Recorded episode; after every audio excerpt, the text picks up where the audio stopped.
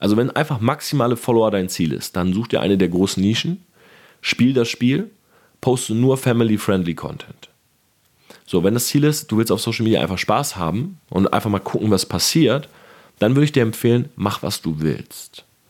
Weil mach, was du willst, am Ende des Tages dich glücklicher macht, als wenn du, und das wäre Option 3, und ich glaube, da stecken viele drinne, du denkst, dein Ziel ist viel Reichweite, aber du willst das Spiel nicht spielen, wie es ist. Und viele der großen Leute, und das ist der Vorteil an Option 2, die haben einfach gemacht, was sie wollten, sind damit groß geworden. Torben, that's awesome, man. Torben, you teach these people like crazy. Hey, Torben Blatcher, Grant Cardone here, and I cannot wait to speak with you live.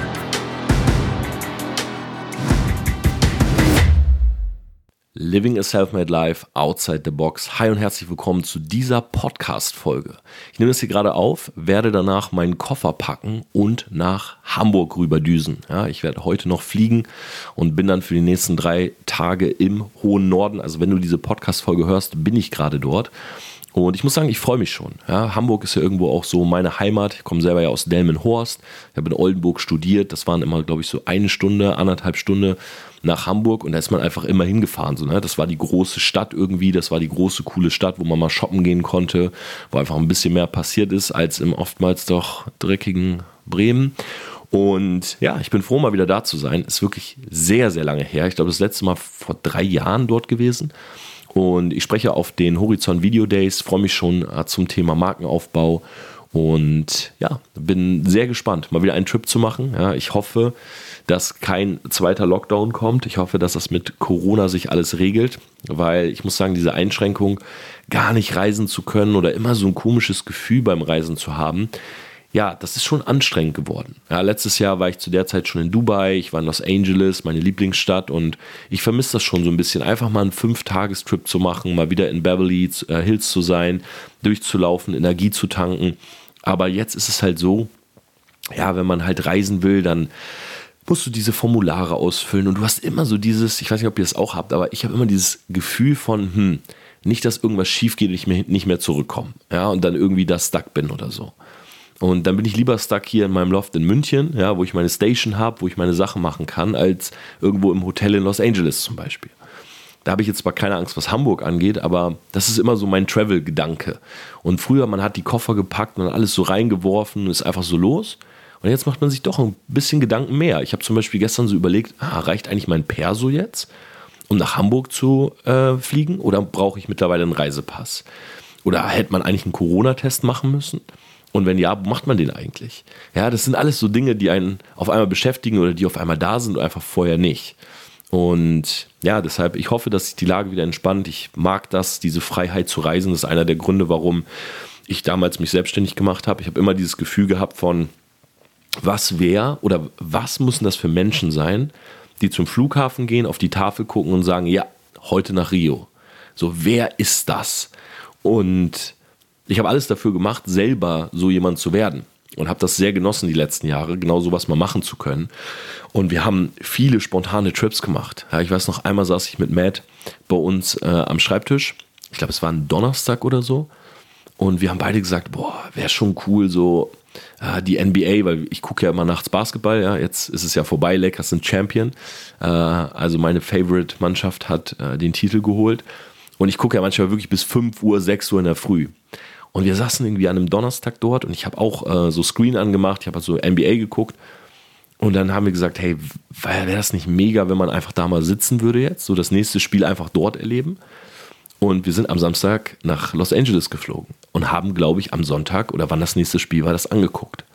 Und ich saß direkt hinter LeBron James. Direkt. Ja, also ich hätte, wenn ich aufgestanden wäre und die Eier gehabt hätte und die Strafe auch gezahlt hätte, die wahrscheinlich in Millionenhöhe wäre, ähm, dann hätte ich ihn auf die Schulter hauen können.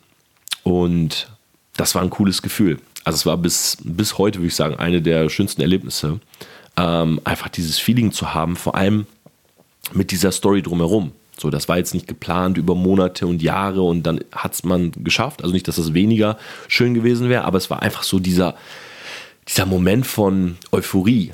So, hey, komm, wollen wir morgen fliegen? Hey, komm, lass einfach packen Und dann wollten wir eigentlich schon Freitag, ich glaube, da war der Flug nicht so gut, sind wir dann Samstag geflogen.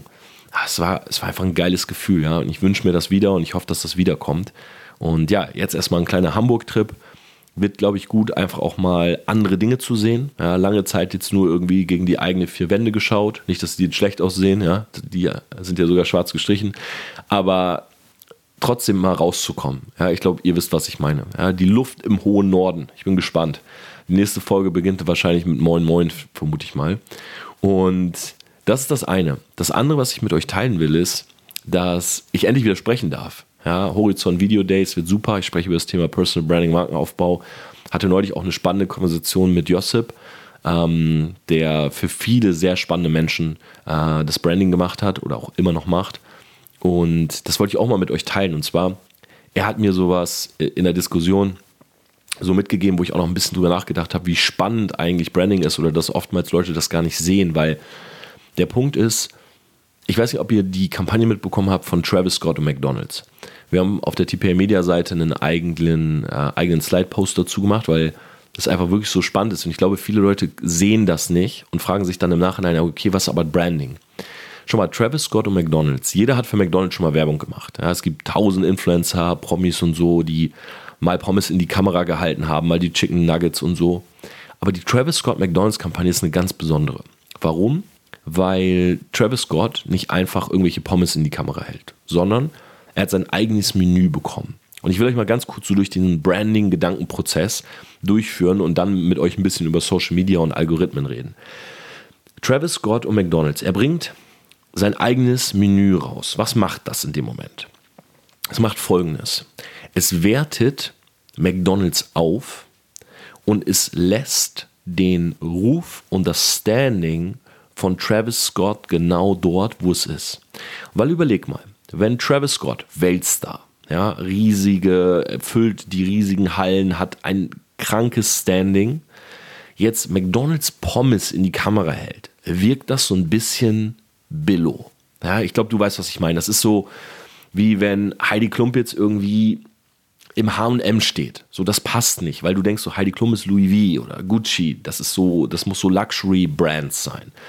Ja, ähm, und auf der anderen Seite, bei Travis Scott, er steht da mit McDonalds, da auf der einen Seite wäre es lustig, ja, man würde vielleicht lachen, so nach dem Motto, hey, selbst ein Travis Scott gönnt sich nicht nur die fünf Gänge-Menüs, sondern äh, zieht sich auch einfach mal ein paar Wings rein. Das wäre, klar, das wäre schon humble und es wäre auch lustig in dem Moment, aber jetzt, dadurch, dass er sein eigenes Menü hat, wertet man erstmal McDonalds auf, weil man auf einmal ein Travis Scott-Menü hat und das kostet sicherlich auch einen Euro mehr und man hat das Gefühl, man isst hochwertigeres Food, weil man denkt, dass zu Travis Scott hochwertigeres Food passt. So, das ist der erste Gedankenprozess. Das heißt, er hält nicht das rein in die Kamera, was schon da ist, sondern er hält er, er erhält etwas Eigenes, er kreiert mit McDonalds was. Ja, gleichzeitig natürlich auch der Effekt von, okay, ich kenne McDonalds essen, das ist zwar okay, aber ich brauche das jetzt nicht jeden Tag. Jetzt gibt es was Neues, ich sollte mal wieder hingehen. Ja, das ist das Erste, was wir damit erreichen. So.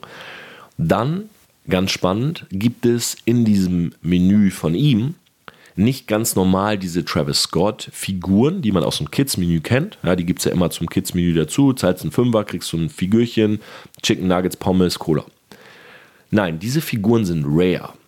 Das heißt, es gibt nur wenige Menschen, die diese Figuren haben werden. Ja, nicht jedes Kind wird eine Travis Scott-Figur haben. So, weil die Figuren von Travis Scott, die haben nicht die gleiche Qualität wie die anderen, sondern die sind hochwertiger und deshalb sind die auch rare. Ja, deshalb sind die limitiert. Deshalb sind die nicht in jedem Kids-Menü. So. Das heißt, jetzt auf einmal wird der Sammler in uns wach und wir sagen, hey, aber irgendwie, ich habe immer diese Figuren gesammelt. Ja, ich habe das zum Beispiel früher wirklich gemacht. Wäre ja schon cool, auch so eine Travis Scott-Figur zu haben. Ja, dann gehst du mal zu StockX und guckst, da kosten die Figuren aber 300 Euro. Ja, also nicht einen Euro oder 30 Cent oder so, sondern 300 Euro. Also ein ganz anderes Level. Nicht mehr für jeden erreichbar. Jetzt geht McDonald's hin und das ist eigentlich der smarteste Move und sagt, okay, Figuren nicht für jeden erreichbar. Klar, mit dem Menü machen wir Werbung für McDonald's und sicherlich werden auch viele in den Laden kommen, um das neue Menü zu probieren. Aber wie können wir noch mehr Geld an den Kunden verdienen?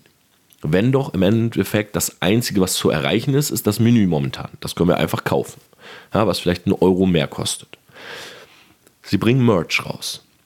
Und zwar McDonald's X Travis Scott Merch. Das heißt, es gibt McDonald's Shirts. Ich habe mir eins bestellt, weil ich will damit unbedingt ein Instagram-Bild machen, weil ich es halt sehr, sehr spannend finde und will auch ein bisschen was zu dieser Kampagne schreiben. Jetzt gibt es also ein McDonald's Shirt X Travis Scott und dieser Merch, der ist auf einmal für jeden erreichbar. Das heißt, das Kind, was im McDonald's steht, sagt, oh, die Travis Scott-Figur komme ich nicht ran. Ich kriege nur das Essen, das heißt, wenn ich es im Magen habe, dann habe ich nichts mehr von dieser Experience. Was kann ich also mitnehmen? Ja, ein Shirt. Also hole ich mir ein Shirt. So, das heißt, Merch ist die Verlängerung der Brand Awareness dieser Kampagne. Ja, oder, die, oder die Erweiterung, die noch mehr Brand Awareness schafft, sozusagen. Und jetzt, das Spannendste daran ist ja für mich, erstmal, das Shirt hat gar nichts mit McDonalds zu tun. Und du würdest nicht auf die Idee kommen, wenn du im McDonalds stehst, dass du sagst, oh, ich hätte schon gerne mal so Mitarbeiterkleidung von McDonalds. Ja, ich weiß nicht, ob einer von euch schon mal diese, diesen Gedankenprozess hatte, aber ich hatte den noch nie, dass ich mir so dachte, boah, sieht schon sexy aus, was der Kellner von McDonalds trägt. Auf einmal passiert aber genau das. Diese Shirts, die Crew-Shirts, sehen genauso aus wie die Shirts der Mitarbeiter. Und jetzt sind auf einmal die Leute dort und sagen, ja, wir wollen ein McDonald's X Travis Scott Shirt. Also das ist wirklich Manipulation auf feinstem Niveau. Das heißt, es wird ein Shirt als Verlängerung genommen, was eigentlich nichts mit dem Essen zu tun hat, also auch ein kompletter thematischer Wechsel. Leute nehmen es trotzdem an, was wieder spannend ist fürs Thema Personal Branding, weil wir auf einmal verstehen, dass Branding dir einfach so viel ermöglicht. Ja, du kannst rausgehen und kannst verlängern mit vielen verschiedenen Dingen. Ja, zum Beispiel Travis Scott Cornflakes haben auch keinen Sinn gemacht. Luciano äh, Cornflakes haben auch nicht unbedingt Sinn gemacht, weil du hörst seine Musik, aber warum willst du Cornflakes von ihm essen? Und trotzdem halten es die Leute. Und, und das ist ja das Genialste, jetzt laufen Leute mit McDonalds Mitarbeiter-Shirts auf den Straßen rum und machen Werbung damit für McDonalds. Und zwar machen sie Werbung für ein Unternehmen, wo sie vorher den, die, sag ich mal, die Werbung an sich gekauft haben in Form eines Shirts und davor haben sie das Essen gekauft und davor sind sie in den Laden gerannt. Und vielleicht sind sie in den Laden gerannt, weil sie von jemand anders das Shirt gesehen haben. Das ist Branding. Und das ist eine geniale Kampagne. Dem gegenüber, das fand ich so äh, spannend im Gespräch, ähm, gibt es halt eine Braun-Kampagne, die einfach von Schweinsteiger gemacht wird, der kein Bart trägt. Und das ist halt so witzig, wie qualitativ unterschiedlich einfach Branding-Kampagnen sind. Und mal wieder ein Zeichen für mich, dass wir einfach viel aus den USA lernen sollten, was das angeht. Ja, ich brauche gar nicht über Politik sprechen und Twitter und ähm, dass ein Donald Trump 17 Millionen, Barack Obama 25 Millionen, dass eine Angela Merkel 60.000 auf Twitter hat. Ja, also brauchen wir gar nicht drüber sprechen, was Awareness und Personal Branding angeht. Aber ja, für mich einfach wieder mal ein Zeichen, dass ich da doch im richtigen Markt bin, in der richtigen Industrie. Alleine deshalb, weil ich mich wirklich dafür begeister, äh, wie diese Dinge funktionieren und wie diese Ketten aussehen, auch diese Manipulationsketten. Und ja, für alle Leute, die dieses Thema spannend finden, ihr könnt gerne mal bei uns auf Instagram, TPR Media vorbeigucken. Ich habe es bei mir in der Bio auch verlinkt. Wir posten immer wieder spannende Branding-Kampagnen, weil ähm, ja, wir einfach so ein bisschen Awareness auch für dieses Thema schaffen wollen. So, dann ist es so, dass ich gestern Heute ist einfach nur ähm, eine Podcast-Folge über meine privaten Telefonate. Gestern mit einem guten äh, Kollegen telefoniert habe, der auch hier im Podcast schon mal war, nämlich der Marc Eggers.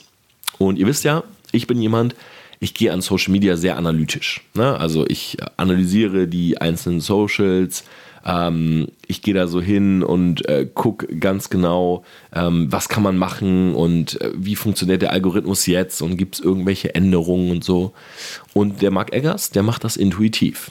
Ja, das heißt, der postet, wann er Bock hat, der postet, worüber er Bock hat. Und wir haben uns darüber ausgetauscht, was ist jetzt eigentlich die richtige Herangehensweise. Und ich glaube, die Mischung liegt tatsächlich oder die Lösung liegt tatsächlich irgendwo dazwischen.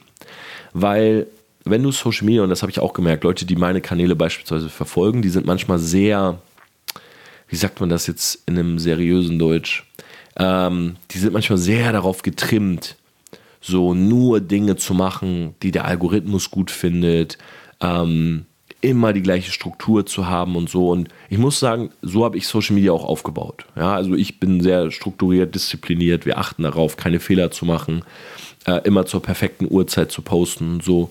Nur klar, manchmal denke ich mir auch, hm, wenn Mark Eggers so irgendwann am Mittag äh, sein Instagram aufmacht, dann hat er diese Story nicht irgendwo geskriptet oder so. Also ich auch nicht, sondern er redet irgendwas rein und kriegt dann damit 80.000 Story-Views. So. Und das ist halt so ein bisschen der Punkt. Auf der einen Seite ermöglicht dir Struktur und auch das Wissen darüber natürlich, konstant Social Media aufzubauen. Auf der anderen Seite darfst du aber auch nie vergessen, Social Media soll Spaß machen. Ja, das heißt, wenn du jetzt beispielsweise mein Video gesehen hast zu den aktuellen Einschränkungen auf Instagram, ja, das heißt, was darfst du zeigen, was nicht. Ja, keine medizinischen Produkte, keine Supplements, keine Shisha, kein Rauch, ähm, kein Alkohol. Also alles muss family-friendly sein, alles muss happy life sein. Dann macht das natürlich Sinn. Ja, also es macht völlig Sinn, dass deine Explore-Page keine Drogen anzeigt, dass deine Explore-Page kaum Leute zeigt mit Zigarette, zumindest nicht eine, die an ist, dass da keine, ähm, kein Alkohol zu sehen ist, dass da keine nackten Frauen zu sehen sind und so weiter, keine Waffen. Das macht Sinn. Ja, weil wenn du auf die Explore-Page gehst, willst du einfach ein cooles Gefühl haben, ein gutes Gefühl und nicht denken, wow, Moment mal, was ist das denn? oh Gott, hat der da eine Waffe in der Hand? Ja, weil das würde dazu führen, dass Leute sich darüber aufregen, dass Leute aus der App wieder rausgehen, dass Leute weniger Spaß an Instagram haben. So. Dann ist es aber so, wenn du jetzt recordest selber, also du produzierst Content und du jedes Mal sozusagen vorher auf eine Liste guckst, bevor du den abschickst, dann ist das wahrscheinlich auch nicht die richtige Herangehensweise. Weil das, was dich wirklich auf Social Media hält, damit du es wirklich mal Jahre durchziehst, das ist auf jeden Fall der Spaß daran. Und deshalb finde ich es so wichtig, für sich selber mal zu überlegen, wenn ich auf Social Media poste, mache ich das eigentlich gerade, weil ich, ja, ich sage mal, einen festen Plan verfolge, so nach dem Motto, okay, ich will im November 8000 Follower haben und im Dezember 9000 und im Januar 12.000? Oder machst du das nach einer gewissen Struktur, aber sagst, okay, ich behalte trotzdem diesen Spaß bei und auch diese Variation, ja, zu sagen, hey, heute poste ich mal nicht. So, oder ah, gerade kein Bock oder jetzt fühle ich das gerade, heute mal zwei Bilder zu posten. Weil, wenn es bei dir Variante 1 ist, empfehle ich dir, switch auf Variante 2. Oder hinterfrag nochmal, ob du wirklich Social Media machen willst. Die Leute, die auf Social Media wirklich groß sind, sind die Leute, die am authentischsten sind. Ja, guck dir einen Montana Black an, guck dir einen Knossi an, äh, guck dir diese Leute an. Die sind so erfolgreich, weil sie genau das machen. Sie machen genau das, was sie auch machen würden, wenn die Kamera nicht an ist. Und das ist halt das Spannende daran. Montana Black läuft barfuß durch seine Wohnung und äh, beklagt sich darüber, dass es reingeregnet hat oder dass irgendein Mitarbeiter ähm, Mist gebaut hat oder dass Twitch ihn gebannt hat und so weiter. Und macht sich keine Gedanken darüber, ob er gerade eine Story mehr oder weniger macht macht sich keine Gedanken darüber, ob es gerade zwei oder drei Uhr Nacht ist und dass in den nächsten 30 Minuten auch genügend Leute sehen, damit diese Story gespreadet wird und so. Er macht einfach sein Ding. Und das macht ihn am Ende groß, weil die Leute wollen Authentizität. Ja, Social Media ist eine Welt, ja, die mittlerweile natürlich viel von, ich sag jetzt mal, Filtern lebt, viel von Facetune, von Retusche, von perfekten Bildern und so weiter. Und klar, das sind irgendwo die Spielregeln. Ja, verstehe mich nicht falsch, das sind irgendwo die Spielregeln, weil wenn du sozusagen einen Plan verfolgst und wenn du das Spiel spielen willst, musst du verstehen, was gut ankommt. Auf der anderen Seite sind aber die Leute, die am authentischsten sind, oftmals die, die auch nach oben kommen. Du musst halt für dich wissen und für dein Thema und das, was du zeigen willst, was brauchst du dafür? Und das ist, glaube ich, so ein bisschen der Kasus Knacktus. Wenn du beispielsweise ein Model bist und du willst groß rauskommen, ja, natürlich kannst du dann nicht nur ungeschminkte Selfies posten. So, weil einfach in dieser Modelwelt ist Beauty, Schminke und Pflege halt ein großes Thema. Weil das sind sozusagen natürlich auch die Produkte am Ende, die du vermarktest. Ja, wofür Model sein? Model macht Werbung für. Für was? Für Kampagnen, für Parfüm, für Klamotten, für Kosmetik. Das heißt, wenn du sozusagen dich monetarisieren willst als Model und du baust oder du hast aber den Gedanken aufzubauen mit ungeschminkten Selfies, was willst du am Ende verkaufen? Also womit willst du monetarisieren? Und nicht, ich will damit nicht sagen, dass Monetarisierung dein Ziel sein muss. Aber, und das ist jetzt der große Punkt, du wirst in dieser Kategorie nicht nach oben kommen, weil diese Kategorie die Monetarisierung im Vordergrund hat. Verstehst du den Unterschied? Du selber musst nicht mal unbedingt denken, oh, ich will damit Geld verdienen. Ja, das ist genauso wie, wenn ich jetzt Marketingkampagnen baue für Leute, dann gehe ich da auch nicht hin und sage, oh, wie kann ich möglichst viele Leute manipulieren? Ja, weil ich überhaupt nicht so bin. Aber diese Kampagnen, wenn jetzt jemand anders die analysieren würde, natürlich manipulieren die. Weil die Leute, die die Kampagnen kaufen, die kaufen die ja aus einem Zweck. Die sagen ja nicht, oh ja, der Torben soll mal was bauen, damit ich mich dran erfreuen kann. Sondern die sagen beispielsweise, hey, ich will mein Buch promoten oder ich will mein Produkt verkaufen. Und dafür brauche ich eine Kampagne. Also zahle ich TPA Media Summe X, damit sie mir so eine Kampagne bauen. Jetzt mal beispielsweise, ja, oder eine komplette Brand bauen. Und dafür bekommen wir Geld und die Brand verkauft damit am Ende Produkte. So. Und so ist es natürlich auch bei den Kategorien auf Instagram. Explore Page lebt von Lifestyle, Travel und Beauty.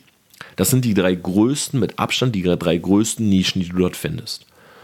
Und wenn du einen komplett neuen Account hast, sind das die drei Themen, die du oben siehst. Warum? Weil jede sich perfekt monetarisieren lässt. Travel, ganz klar Reisen. Ja, jetzt gerade so ein bisschen eingeschränkt durch Corona, aber normalerweise Travel, Reisen, du buchst Hotels, Flüge und so weiter. Beauty, keine Frage. Produkte.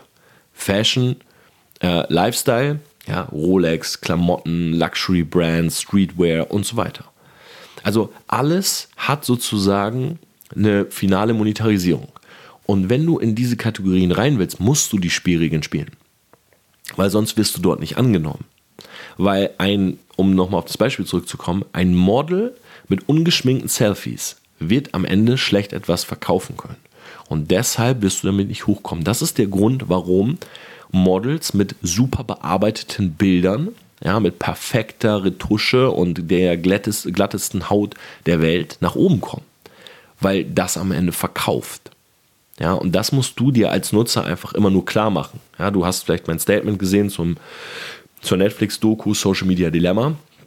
Und natürlich ähm, stimme ich bei vielen, vielen Punkten in dieser Doku nicht zu. Ja, ich glaube, dass äh, die meisten Dinge dort sehr überspitzt eben gezeigt wurden. Aber wo man zustimmen muss, ist halt der Punkt, dass am Ende des Tages monetarisiert wird. Ja, und das ist natürlich auch, was du akzeptieren musst. So, auf der anderen Seite ist es jetzt aber wichtig, und jetzt kommt, glaube ich, der finale Part für dieses Thema. Jetzt ist es wichtig zu überlegen, passt du da wirklich rein? Weil wenn du merkst, du willst das nicht, und ich kenne so viele Leute, die sich immer beklagen, oh, Instagram sind alles gefacetunte Bilder. So, und dann gehe ich auf den Account von dieser Person und weißt du, was ich meistens sehe? Den Ansatz von Facetune, aber leider hat es die Person nicht so gut hinbekommen, wie die, die in der Nische erfolgreich sind.